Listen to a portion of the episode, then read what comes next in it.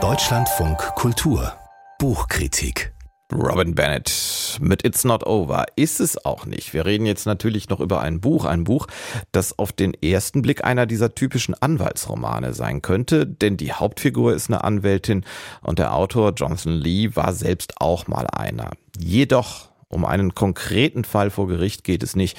Worum es stattdessen geht, das erfahren wir jetzt von unserer Kritikerin Irene Bienal. Schönen guten Morgen. Guten Morgen. Das Buch heißt Joy und das ist der Vorname der Hauptfigur. Der Teil ist einfach, aber Joy heißt ja auf Englisch auch Freude. Ist das ein freudvolles Buch? Mm, nein, nicht wirklich. Tut mir leid. Also mit diesem Namen der Protagonistin, mit dem Titel wird das Erzählte konterkariert, denn es geht um ernste Themen, um einen geplanten Suizid, um Schuld, um Reue, um das Leiden am eigenen Leben. Es ist aber auch, das muss ich gleich dazu sagen, kein schwermütiges Buch. Aber es ist eben auch keine wirklich fröhliche Lektüre. Wenn ich das richtig verstanden habe, dann liegt ja die Hauptfigur den fast den ganzen Teil des Romans, einen sehr großen Teil schon im Koma. Wie wird dir das Ganze dann erzählt? Ja, die Erzählweise ist recht geschickt. Also einmal geht's um Joy, die hat mit 33 Jahren eigentlich alles erreicht, arbeitet in einer Anwaltskanzlei, soll zur Partnerin ernannt werden. Sie ist verheiratet, die Ehe ist jetzt nicht mehr super prickelnd, aber läuft ganz gut. Aber Joy hat das Gefühl, dass sie in diesen Graubereich abgleitet, wo man nicht wirklich unglücklich ist, aber eben auch nicht wirklich glücklich. Und das will sie nicht. Und darum hat sie beschlossen, ihrem Leben ein Ende zu setzen. So, und jetzt so beginnt der Roman. Und er spielt an diesem einen Tag, an dem Joy dieses Vorhaben in die Tat umsetzt umsetzen will.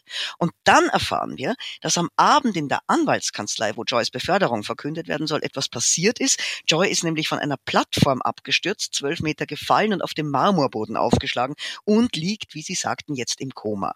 Und ihre Kollegen und ihr Mann, die haben den Sturz miterlebt und die werden von einem psychologischen Berater befragt, weil niemand so recht weiß, was da geschehen ist. Übrigens auch der Leser nicht. Ist Joy jetzt gesprungen? Wurde sie gestoßen? Ist sie ausgerutscht?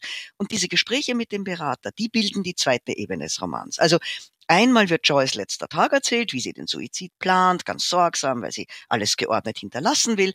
Und dazwischen schiebt Jonathan Lee die Berichte der Augenzeugen, die dann quasi in Rückblende wiederum ihre Eindrücke schildern. Das ist also eine recht fein ziselierte Dramaturgie und da wird dieser eine Tag aus verschiedenen Perspektiven und in verschiedenen Zeitebenen geschildert.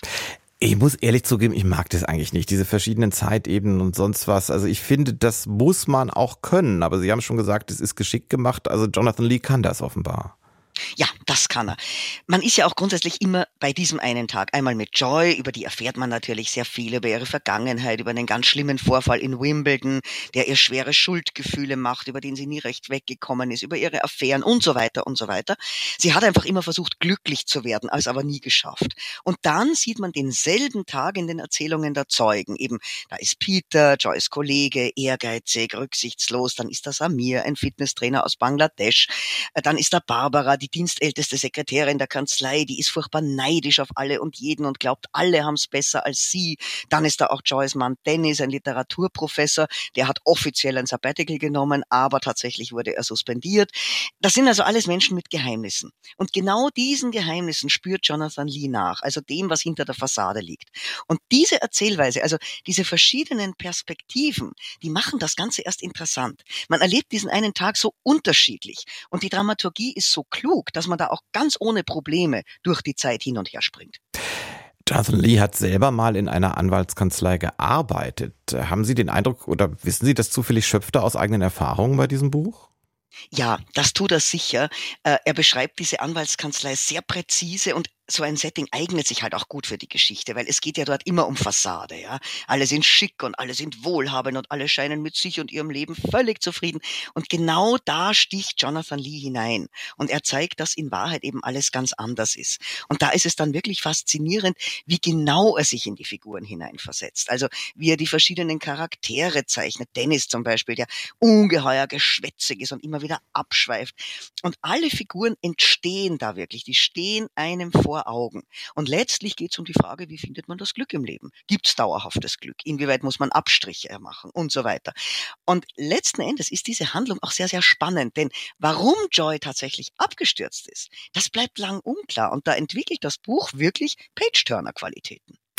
Das klingt mir jetzt fast ein bisschen zu euphorisch. Würden Sie das Buch wirklich jedem uneingeschränkt empfehlen? Ähm, nein, also wer jetzt einen, einen, Gerichtsfall erwartet, wird natürlich enttäuscht. Und es gibt auch noch ein anderes Aber. Am Schluss geht dem Ganzen so ein bisschen die Puste aus. Da kriegt so ein etwas unnötiges Pathos. Äh, ich hatte dann fast den Eindruck, als habe Jonathan Lee nicht so ganz genau gewusst, wie er zum Ende kommen soll. Ja, also äh, das Ende ist tatsächlich das Aber an diesem Roman. Ansonsten ist es ein wirklich spritziger, lustiger teilweise, also humorvoller Roman mit einem sarkastischen Humor, der sehr schön ist. Ein Page-Turner, der eben im Hintergrund ernste Themen behandelt. Und ein lohnender Roman, würde ich insgesamt schon sagen. Irene Binal über Joy. Der Roman von Jonathan Lee ist in der Übersetzung von Cornelia Hohlfelder von der Tandem Diogenes Verlag äh, erschienen. 25 Euro kostet das Buch und äh, 384 Seiten ist es dick.